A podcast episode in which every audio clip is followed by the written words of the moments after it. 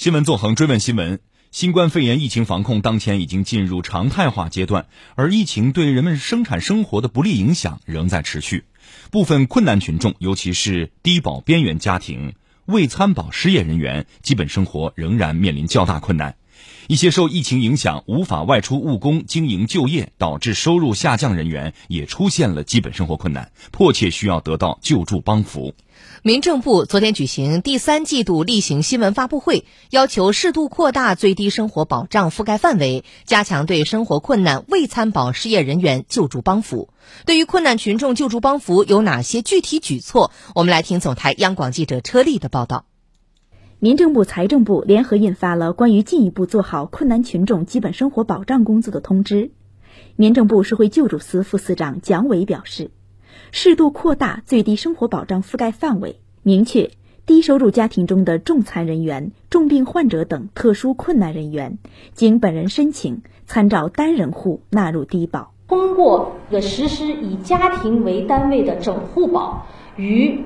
只保障家庭中特殊困难人员的单人互保相结合的方式，扩大低保覆盖范围，提高这个低保的这个兜底保障能力。受疫情影响严重地区，可适当放宽这个低保的认定条件。那么目前呢，一些地方采取了是适度放宽低保家庭财产认定标准，在计算低保家庭收入时扣减。一部分必要的支出，或者进行收入豁免，这些措施适当的放宽了这个低保的认定条件，以此呢扩大了这个低保的覆盖范围，为更好的保障无生活来源、无法定抚养人或法定抚养人无抚养能力的未成年人的基本生活权益，通知适度放宽了特困人员认定条件，明确将特困人员救助供养覆盖的未成年人年龄从十六周岁放宽到十八周岁。由此，符合“三无”条件的十六至十八周岁未成年人将全部纳入特困人员救助供养范围。同时，加强对生活困难未参保失业人员救助帮扶。对受疫情影响无法返岗复工、连续三个月无劳动收入、生活困难且失业保险政策无法覆盖的农民工等未参保失业人员。未纳入低保范围的，经本人申请，由务工地或经常居住地发放一次性临时救助金，帮助其度过生活难关。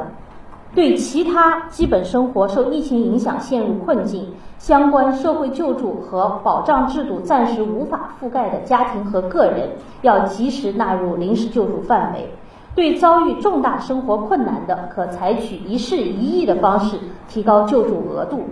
要全面建立乡镇临时救助备用金制度，积极开展先行救助。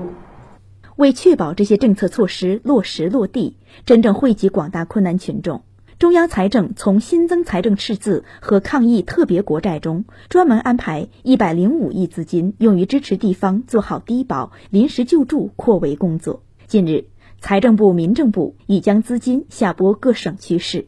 蒋伟表示。社会救助工作流程也将进一步优化，简化社会救助审核审批程序，充分运用 APP 全流程网上办理等快速办理这个救助申请。要强化主动发现机制，畅通社会救助服务热线，确保困难群众求助有门、受助及时。鼓励有条件的地方，将低保特困人员救助供养的审批权要下放到乡镇街道。有条件的地方还可以委托社区村直接实施临时救助，做到发现困难立即救助，进一步提高临时救助的时效性。